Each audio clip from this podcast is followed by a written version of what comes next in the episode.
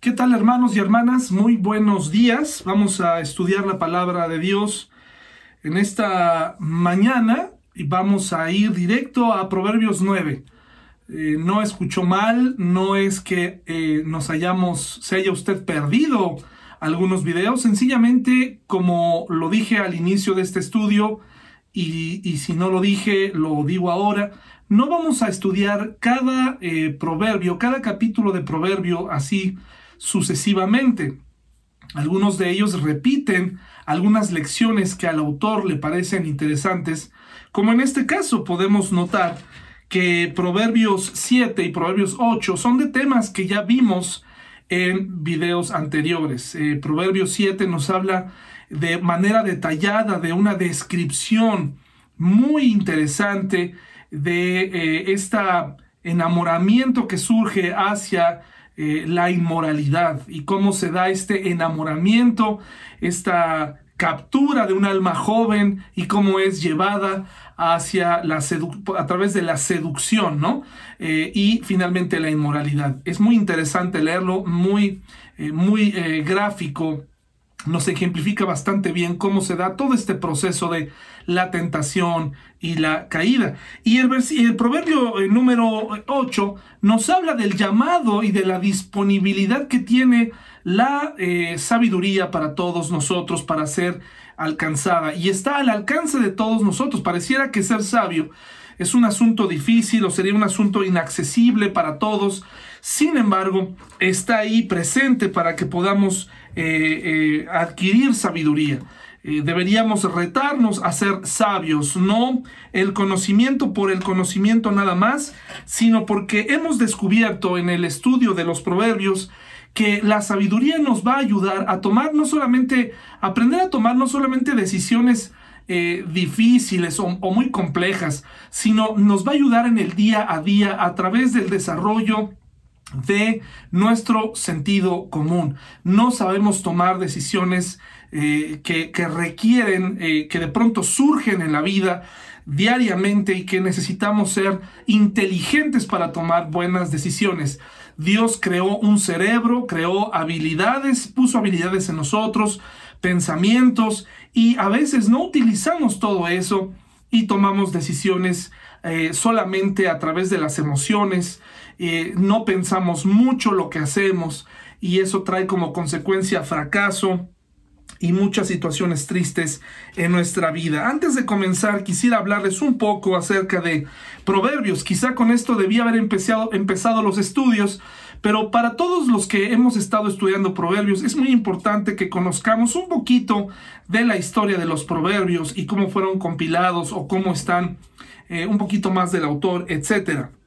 La mayoría de los proverbios se le atribuyen a Salomón. Eh, más o menos son 3.000 proverbios y esto se debe, y lo podemos leer en Primero de Reyes 4, 29 al 34. Podemos leer eh, el origen o, o por qué se cree que los proverbios la mayoría son de Salomón. Sin embargo, hay que aclarar que probablemente Salomón pudo haber recopilado algunos de algún otro sitio. ¿De acuerdo? Esto eh, no significa que estén fuera de la voluntad de Dios, sino que Dios ha permitido que también en otras culturas exista este tipo de sabiduría para la vida práctica.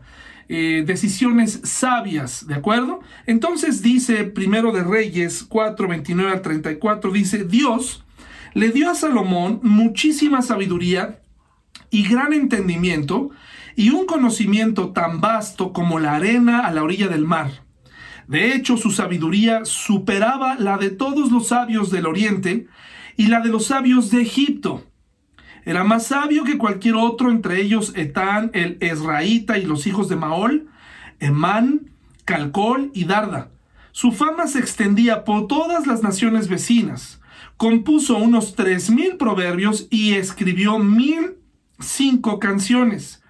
Podía hablar con autoridad acerca de todo tipo de plantas, desde el gran cedro del Líbano hasta el diminuto hisopo que crece en las grietas de las paredes.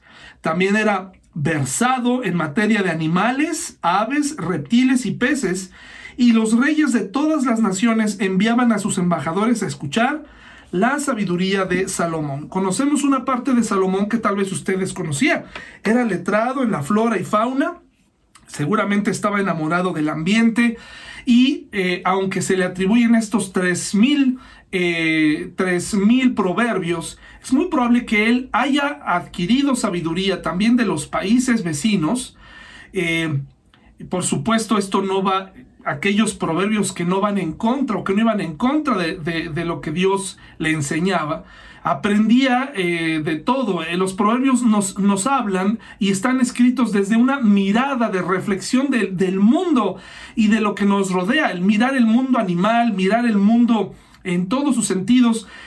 Observe, por favor, cómo se abre el panorama en la vida de un rey, ¿verdad? Así como hay, hubo reyes muy cerrados, así como hay creyentes muy cerrados con, un, con una visión de este mundo muy pequeña, eh, tenemos a un ejemplo de un hombre que, que tenía un perfil amplio. Ahora, yo sí quiero dejar muy claro algo.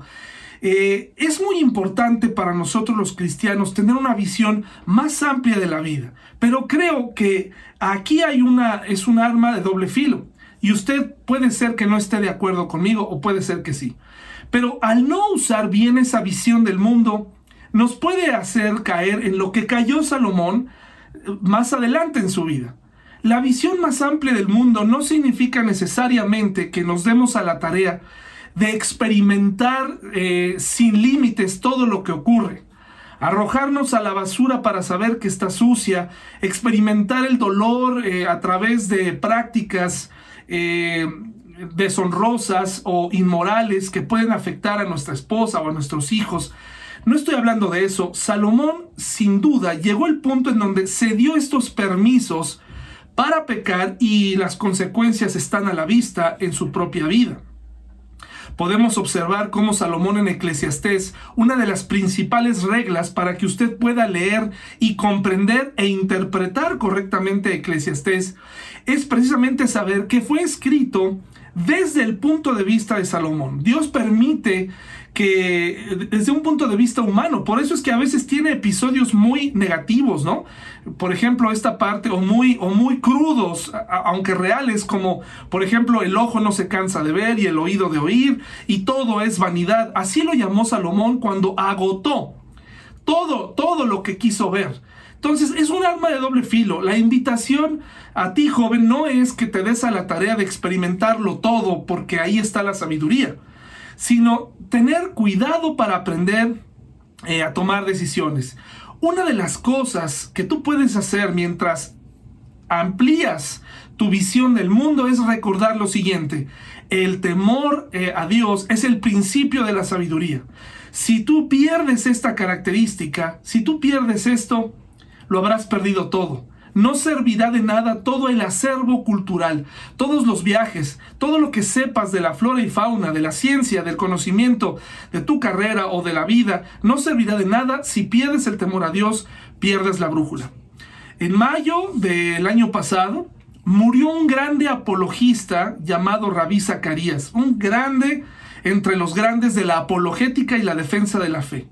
Desafortunadamente, hermanos, desafortunadamente han salido acusaciones reales que al principio muchos de nosotros pensábamos, no puede ser que él pueda llegar a... Eh, es una mentira, son calumnias lo que se dice de él acerca de eh, muchas eh, acusaciones de abuso y acoso sexual, actos inmorales lamentables en los que él, a, los que él se le, se le acusaba, se le adjudicaba.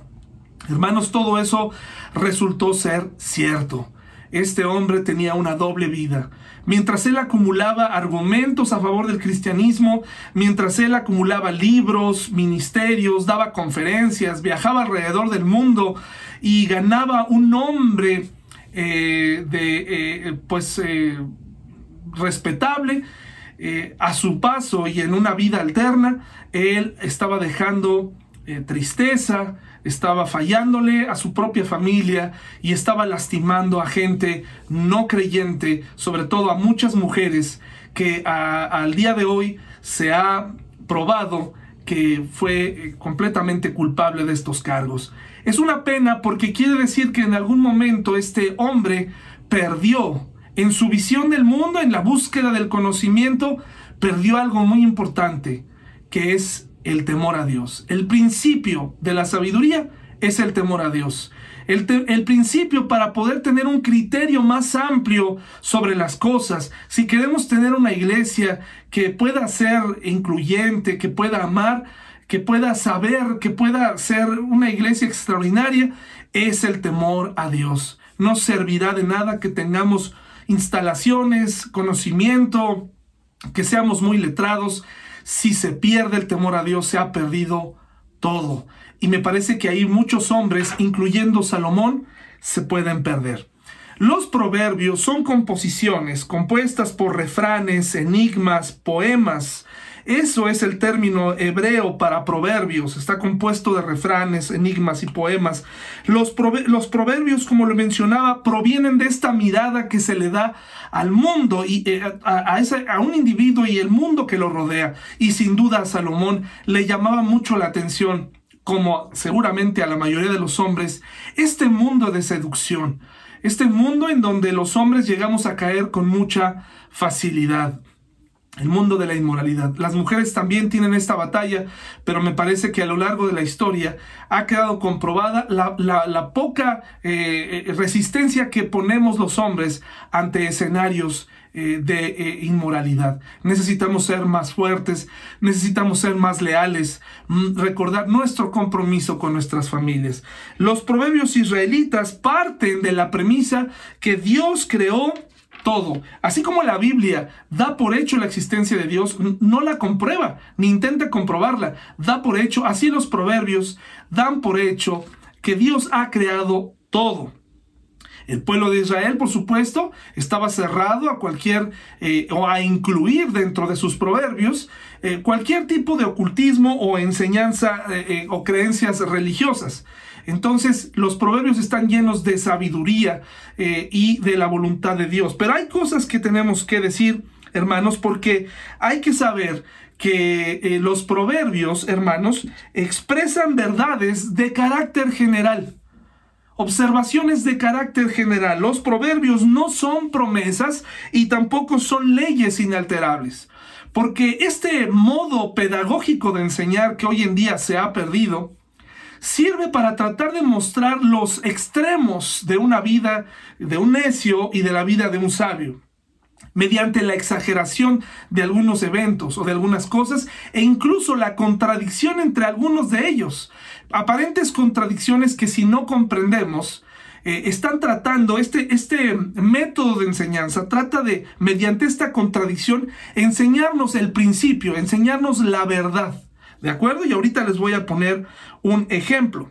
Es que podamos, el, el, objetivo de los proverbios es que podamos adquirir la capacidad de vivir en armonía con el orden que Dios ha instaurado desde su creación. Son principios que no se enfocan en, salvedades o excepciones, ¿de acuerdo?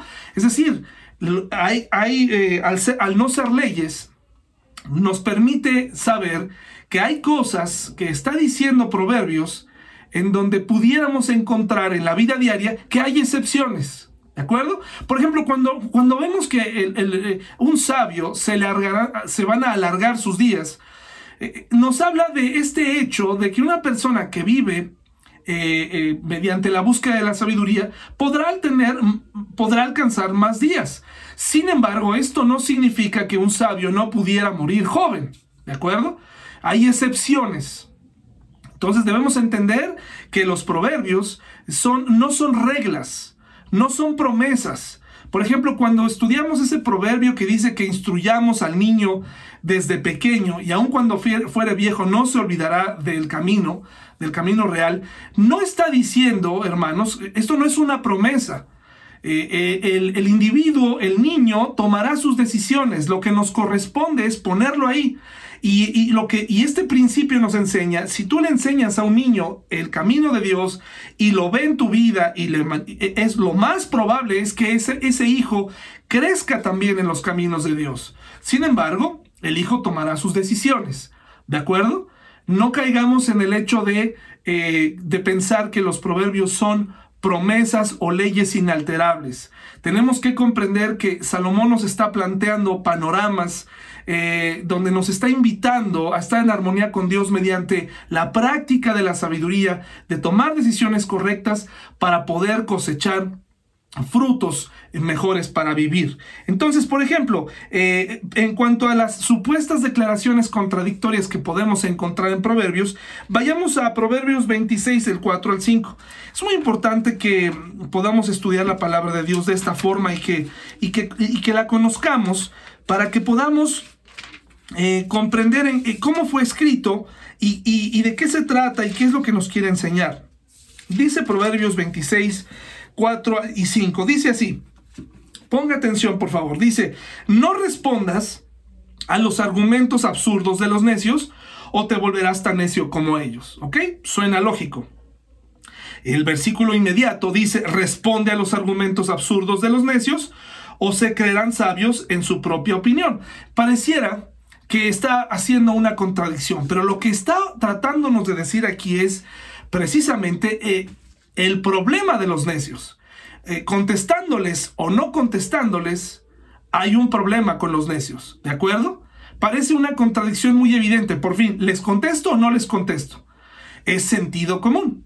Habrá momentos en donde habrá que contestarles y habrá momentos en donde no hay que contestarles, ¿de acuerdo? No es una ley inalterable de decir, bueno, no les contestes o, o, o sí les contesto. Sencillamente, mediante la sabiduría, tengo que aprender cuándo sí y cuándo no. Este es un método de enseñanza hebrea. Salomón quería que nosotros pudiéramos aprender de esta manera, hermanos, aprendiendo mediante ejemplos, mediante este método de aparente contradicción. Lo voy a leer otra vez. No respondas a los argumentos absurdos de los necios o te volverás tan necio como ellos. Y después dice, responde a los argumentos absurdos de los necios o se creerán sabios en su propia opinión. Ahí te está dejando que tú decidas en qué momento sí y en qué momento no contestar. Por supuesto, esto con sabiduría se puede lograr. ¿De acuerdo, hermanos? Entonces, eh, aquí lo vemos, por supuesto, cuando hablamos de la exageración, también como un método utilizado mucho en proverbios del perezoso, lo que pasa cuando nos describe cómo apenas se mueve, cómo es, eh, cómo nos está tratando de describir mediante una eh, exageración ¿A qué grado llega una persona perezosa? Sabemos que una persona perezosa lo, más, lo más seguro es que para lo que le conviene se levanta y para lo que no le conviene se queda y deja que los demás le sirvan. Pero aquí está exagerando el proceso como un perezoso de esos animales, los han visto, que se mueven muy lentamente. Aquí precisamente nos está dejando esto para que lo podamos ver. Y la mujer virtuosa, por ejemplo, también nos habla de todas las cosas que una mujer hace como un modelo a seguir. Sin embargo, sabemos que no todas las mujeres pueden llevar a cabo todo lo que esta mujer hacía, pero es un modelo, ¿verdad? Es, una, es un ejemplo eh, muy interesante que nos deja ahí todo lo que esta mujer puede hacer. Eh, muy bien, entonces el día de hoy, hermanos, vamos a estudiar Proverbios 9. Proverbios 9, ya hablamos de lo que trata Proverbios 7 y 8 en este mismo video, no se perdió ninguna parte. Y vamos a hablar hoy del proverbio número 9. Y para eso les invito a que vayamos para allá, por favor. Proverbios 9, el estudio de hoy, y lo voy a leer nuevamente. Una de las características que tienen los proverbios y que Salomón nos está tratando de enseñar aquí es que eh, él hace que la sabiduría y que incluso la necedad eh, las hace como, como personas, las personifica, ¿de acuerdo? Hace que caminen, hace que hablen, hace que se anuncien. Así habla de la, de la sabiduría, como en primera persona. Mírenme, búsquenme, estoy aquí gritando en las plazas. ¿De acuerdo? Y describe a la persona y compara a la necedad. Ahorita vamos a ver con quién. Vamos a leer entonces Proverbios 9. Dice así, la sabiduría edificó su casa, labró sus siete pilares. El siete en la Biblia es de perfección. Preparó un gran banquete, mezcló los vinos y puso la mesa. Está hablando como si fuera una persona. Envió a sus sirvientes para que invitaran a todo el mundo. Ahora convoca desde el lugar más alto con vista a la ciudad Entren conmigo, clama a los ingenuos, y a quienes les falta buen juicio les dice, vengan, disfruten mi comida y beban el vino que he mezclado. Dejen atrás sus caminos de ingenuidad y empiecen a vivir, aprendan a usar el buen juicio. Está gritando la sabiduría. ¿Se la imaginan? ¿Cómo se imagina usted que si la sabiduría fuera una persona, qué características físicas tendría? Bueno, pues aquí está y nos está gritando y está haciéndonos una invitación. Vengan, disfruten mi comida y beban el vino que he mezclado. Dejen atrás sus caminos de ingenuidad y empiecen a vivir, aprendan a usar el buen juicio. Ahora aquí viene una, eh, una, eh, una interpolación, viene una, una una serie de proverbios, de versículos, de los que vamos a hablar más en esta mañana. Dice, eh, eh, el que reprende a un burlón recibirá un insulto a cambio. El que corrige al perverso saldrá herido. Por lo tanto, no te molestes en corregir a los burlones, solo ganará su odio. En cambio, corrige a los sabios y te amarán. Instruye a los sabios y se volverán aún más sabios. Enseña a los justos y aprenderán aún más. El temor del Señor es la base de la sabiduría. Conocer al santo, al santo con S mayúscula, da por resultado el buen juicio. La sabiduría multiplicará tus días y dará más años a tu vida.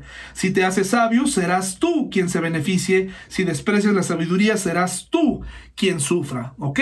Y ahora viene la personificación de algo que se llama la necedad, que, del cual hemos hablado también en capítulos pasados. Dice, la mujer llamada necedad, él le dio eh, el género, ¿verdad? Dijo, eh, hay hombres necios, pero él decidió poner en este, eh, en este personaje la necedad, la hizo una mujer. Y dice, la, la, mujer llamada necedad es una atrevida, y aunque no se da cuenta, es una ignorante. Se sienta a la entrada de su casa, en, en, en el lugar más alto con vista a la ciudad, con similitudes con la sabiduría. Llama a los hombres que pasan por ahí, ocupados en sus propios asuntos. Entren conmigo, les dice a los ingenuos, y a los que les falta buen juicio juicio les dice, el agua robada es refrescante, lo que se come a escondidas es más sabroso, pero lo que menos se imaginan es que allí están los muertos, sus invitados están en lo profundo de la tumba. Eh, Proverbios 9 nos hace dos invitaciones de dos personas, la sabiduría y la necedad. Eh, nos está personificando a las dos podríamos hablar que la mujer también, eh, eh, el Salomón escoge la sabiduría como una mujer y también a la, necedad como una mujer. Y las dos, eh, así como en, versículos pasados, la mujer es la pone como la personificación de la, de la seducción, aquí también nos dice, el, el, poder que tienen estas dos mujeres en la vida de, una, de un individuo, de una persona. Está invitando a todos a su casa a venir, las dos. Dicen, la sabiduría invita a todos a venir y abre sus puertas y le dice, vengan y coman, ¿de acuerdo? Y vengan y aprendan eh, para ser sabios, para tomar decisiones. Eh, para llegar allá hay que ser diligentes, para llegar allá hay que acercarse, para llegar allá hay que tener algo que se llama actitud, de lo que vamos a hablar el día de hoy, la actitud. Y la necedad tiene lo mismo. La necedad hace también una especie de banquete, invita a las personas. Pero todo esto es, si se fijan, dice, e, está haciendo sugerencias, está invitándonos a tomar atajos, nos está invitando a, a no ser diligentes, a no usar del buen juicio, sencillamente a venir, sencillamente a, a sentarnos con ella nos ofrece algunos atajos, como por ejemplo dice aquí, eh, entren conmigo, les dice a un personaje que se llama, que está nombrando aquí en Proverbios, los ingenuos, aquellos que no ven más allá.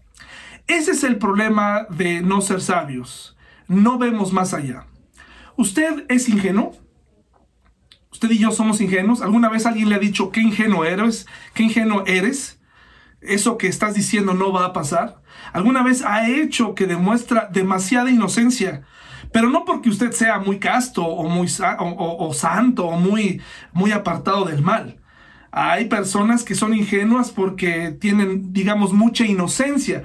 Pero conforme pasa el tiempo, seguimos cometiendo errores de ingenuos, eh, pecamos de ingenuos, como dicen por ahí, porque no queremos ver lo que es evidente delante de nosotros o no tenemos o, dejamos pasar cierta información que estaba ahí.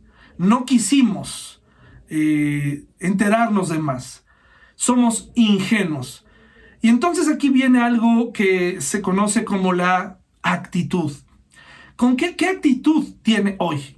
¿Qué actitud ha manifestado durante esta pandemia? ¿Qué actitud? Eh, si se ha dado cuenta, eh, cuando usted fue engañado, cuando fue engañada por alguna situación, fue, se dejó enredar en un mal negocio, o entró en una mala relación, o cometió un error de ingenuidad, ¿qué actitud tenía al principio? Antes de caer, ¿qué actitud tenía? ¿Cómo era su actitud? ¿Era una actitud eh, soberbia? ¿Era una actitud de, tener demasiada confianza en sí mismo? ¿Era una actitud de yo puedo todo? ¿Era una actitud de, ah, ya lo voy a hacer, ya ni modo, lo que salga, ¿no? En el nombre de Dios, como muchas veces hacemos las cosas, pensando que de alguna manera el examen se va a resolver solo, que el problema se va a resolver solo. Tenemos una actitud demasiado ligera ante la vida, demasiado o demasiado pesada o demasiado negativa. Eh, es muy interesante que hoy analicemos qué actitud tenemos ante las diversas circunstancias. Y para eso les voy a leer una, eh, una ilustración que encontré en uno de esos libros de ilustraciones escrito por Charles Swindoll o compilado por él, pero esta en especial sí es un pensamiento de Charles Swindoll. Dice así, las palabras no pueden describir en forma adecuada el increíble impacto de nuestra actitud hacia la vida. Cuanto más vivo, más me convenzo de que la vida es 10% lo que nos sucede y 90% cómo respondemos a eso. Pienso que la única decisión más significativa que puedo tomar día tras día es qué actitud voy a tomar. Esto es más importante que mi pasado, mi educación, mi cuenta bancaria, mis éxitos o fracasos, fama o dolor, lo que otros piensen o digan de mí, circunstancias o posición. La actitud es lo que me mantiene avanzando o atrofia mi progreso. Por sí sola enciende mi fuego o me roba la esperanza. Cuando mi actitud es correcta, no hay barrera demasiada alta, ni valle demasiado profundo, ni sueño demasiado extremo, ni desafío demasiado grande para mí. Qué increíble y qué poderosa es la actitud. La actitud está relacionada con el carácter. ¿Cómo reaccionamos ante los problemas? ¿Cómo reaccionamos ante eh, el regaño, ante la llamada de atención, ante el fracaso? ¿Cómo reaccionamos? Ante las cosas que salen mal e incluso ante aquellas que entramos de forma ingenua y que nos acarrearon fracasos. Muchas personas, eh, muchas muchos, eh, parejas se casan de manera ingenua creyendo que su cónyuge se va a transformar una vez que se casen. Y oh sorpresa, se dan cuenta que es todo lo contrario, se magnifican los errores. No es lo mismo ser novios a ser esposos. Aquí en la interpolación de las que esta, esta manera en la que se incluyen entre los dos personajes, me parece que vienen unos proverbios muy interesantes, dignos de nuestra atención y que nos hablan de que la sabiduría, llegar a ser sabios, hermanos, es más un asunto de actitud que un asunto de inteligencia. Es más un asunto de actitud que un asunto de inteligencia. Podrá pensar que la inteligencia está más relacionada o que está eh, o que se puede asimilar mucho a la sabiduría, pero me parece que no es así. La actitud va más relacionada con la voluntad. La inteligencia, todos hemos sido dotados con, con inteligencia, desarrollada o no debido a la actitud. Mucha gente no desarrolla su inteligencia por el problema de actitud que tienen. La actitud lo marca todo, la voluntad. Me doy cuenta de que hay cosas eh, que yo me rehusaba a hacer en el pasado eh, no por falta de inteligencia, sino por falta de actitud, porque no las quería hacer. Y me di cuenta que no eran tan difíciles y que no eran tan complicadas. Me di cuenta que hay cosas que yo anteponía y era mi actitud lo que me impedía avanzar. Creo que mi problema para casarme y tardarme tanto en casarme fue un problema de actitud. Porque yo tenía miedo, mi voluntad me decía, pero es que van a ser muchos gastos, pero es que esto y aquello. Y me doy cuenta que hay muchas cosas que tienen que ver con la actitud. Mi estudio de la Biblia se ha limitado eh, pensando que, que la comunión con Dios está en la memorización y en, el desarrollo de, de, términos, etcétera, pero es mi actitud y mi acercamiento a la Biblia lo que me ha impedido avanzar en mi crecimiento cristiano, porque a veces me acerco a ella con cansancio, con tedio, me acerco a ella con, con flojera. ¿Cuál es tu actitud? Mira lo que dice, hermanos, eh, los proverbios que están entre los dos personajes, entre la sabiduría y la necedad. Mire lo que dice, el que reprende a un burlón recibirá un insulto a cambio. El que corrige al perverso saldrá herido. Por lo tanto, no te molestes en corregir a los burlones, solo ganarás su odio. En cambio, corrige a los sabios y te amarán. Instruye a los sabios y se volverán aún más sabios. Enseña a los justos y aprenderán aún más. Un principio muy interesante. No, muchos de nosotros no queremos ser reprendidos. No queremos que nadie nos llame la atención. Hemos formado nuestra, nuestros principios tan claramente en nuestra vida que pensamos, yo ya estoy hecho, no necesito que nadie me diga lo que tengo que hacer. Crecemos con esta idea, pero si algo hemos aprendido en Proverbios es que todos nosotros necesitamos ser cada día más sabios. No hay un límite para ser sabios. Pero muchos de nosotros estamos atorados en este personaje burlón, en este personaje todo, que cada vez que nos intentan llamar de regreso, que cada vez que nos intentan traer de regreso y que nos dicen, haz las cosas de otra manera, que nos quieren hacer pensar, nos burlamos. El principio aquí es un burlón, se va a burlar de la reprensión, de la corrección, se va a burlar de todo esto. Se va a burlar cuando nos burlamos, cuando nos dicen algo que no nos agrada. Tomamos esta actitud eh, eh, tan extraña para vivir. No queremos aprender. Es un problema de actitud. Hay ocasiones donde yo veo algunas caras en Zoom, en las reuniones de oración, y su actitud nos dice todo. Nos dice, estoy aquí porque no me quedó de otra. En las predicaciones presenciales yo me daba cuenta antes de la pandemia cómo hay personas que tienen una actitud por aprender, por llegar a ser sabios, que han puesto su actitud por encima de, su inteligencia, que no dicen yo soy demasiado inteligente para todo esto o yo voy a captar todo lo que se diga y ya. No sé ustedes, pero vivimos en una época en donde ya casi todo está hecho para abrir y comer, ¿no? algo que se conoce en la tecnología como plug and play, es decir, conectas y listo, ya para no tener que instalar nada, es algo que está ocurriendo con nosotros como sociedad, incluso como creyentes. Se ha perdido todo anhelo por una lectura más profunda, por preguntas, por un estudio, por una actitud de llevarme a la iglesia, sentarme y disponerme para aprender. Hay demasiados obstáculos, ¿no? Para aprender demasiados obstáculos. Y si algo nos ha dejado claro esta pandemia es que una persona también puede llegar tarde a la conexión vía Zoom, aun cuando está en su casa. Es decir, se le va a hacer tarde de su recámara a la sala, al estudio. Eso nos ha dejado claro esta pandemia. Nos ha dejado claro que no importa eh, si estás en tu propia casa, si no tienes actitud para aprender, sencillamente no verás el video. Eh, este método de enseñanza mediante un video nos ha enseñado y a mí me muestra estadísticas muy interesantes que en mi vida eh, me di cuenta que, utilizaría. Por ejemplo, me dice el promedio de una vista de las personas.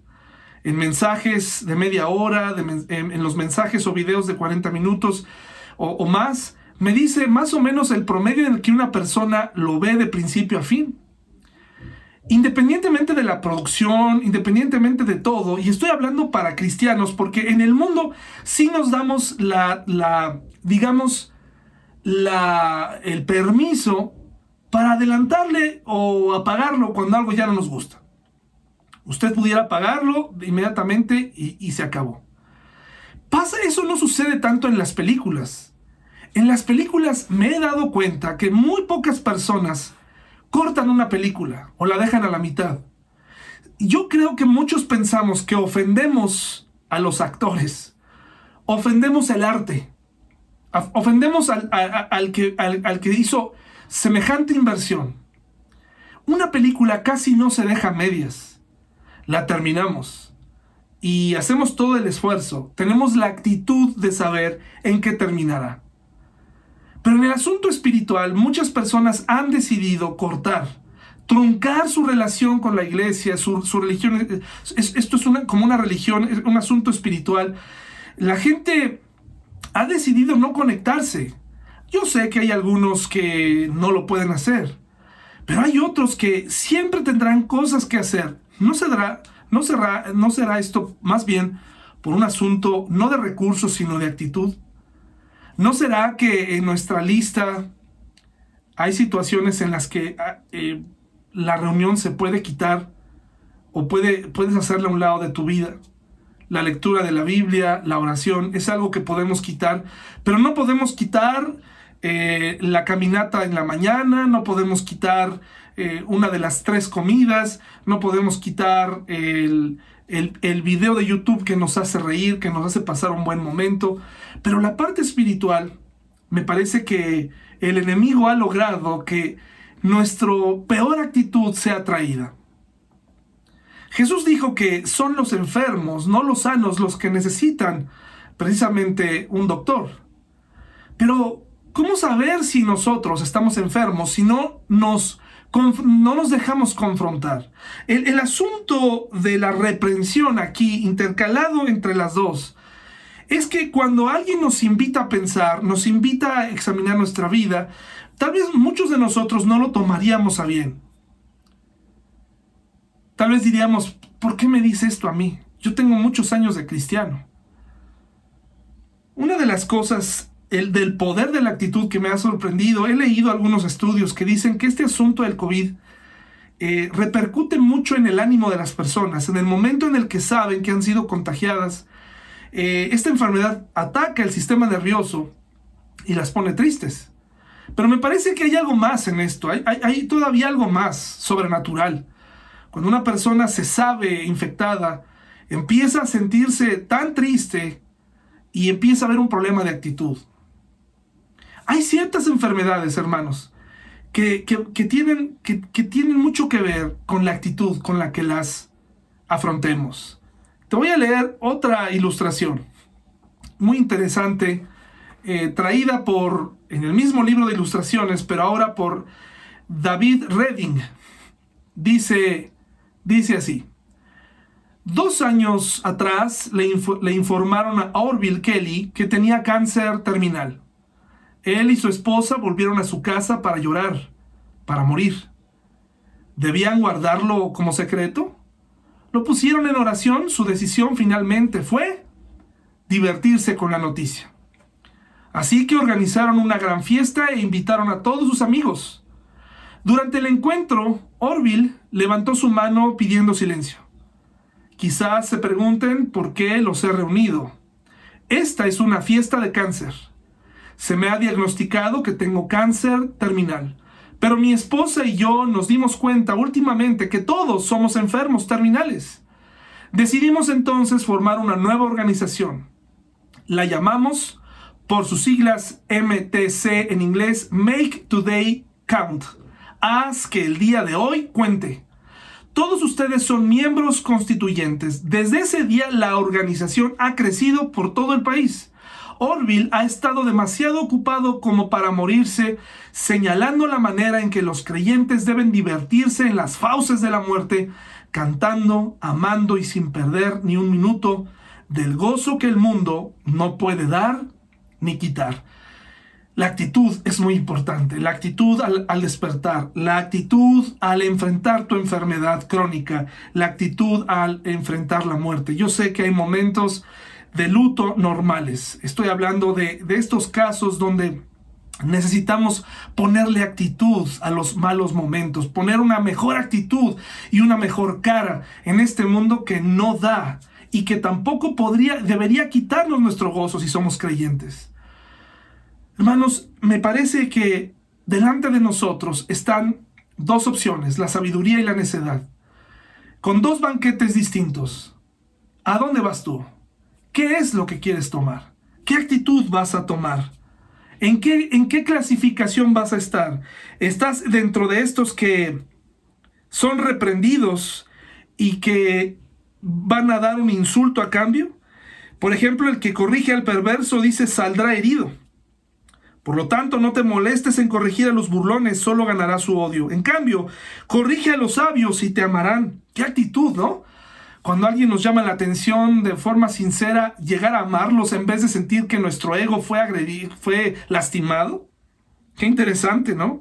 Dice aquí, instruye a los sabios y se volverán aún más sabios. Enseña a los justos y aprenderán aún más este deseo por aprender y por decir, me equivoqué, pero me voy a levantar. ¿Cómo lo haces? Preguntar. Eh, no sé si se han encontrado con personas que prefieren no decir que no saben hacer algo. Y me parece que en la vida también encontramos personas que no saben pedir perdón, que no saben decir discúlpame, porque eso significaría reconocer un error o, o, reconocer que no supieron hacer algo bien. Qué triste, eso en realidad se llama necedad. El temor del Señor es la base de la sabiduría, conocer al santo da por resultado el buen juicio. ¿Qué actitud vas a tomar? ¿Qué decisión vas a tomar delante de estos dos banquetes eh, que se presentarán delante de ti? ¿Cómo vas a aprender a tomar decisiones? El principio de la sabiduría es el temor a Jehová. Es un tema recurrente en los proverbios. Hermano y hermana, te invito a que decidamos bien te invito a que analicemos nuestra actitud delante de la vida en todos los aspectos. La actitud determina muchas cosas. Está relacionada con nuestro carácter, está relacionada con lo que realmente creemos, está relacionada con la soberbia que llevamos acumulada. Hermanos, como cristianos necesitamos avanzar, necesitamos crecer. Que tengan un buen día. Les envío un abrazo y estamos orando por todos nuestros enfermos en la iglesia. Hasta luego.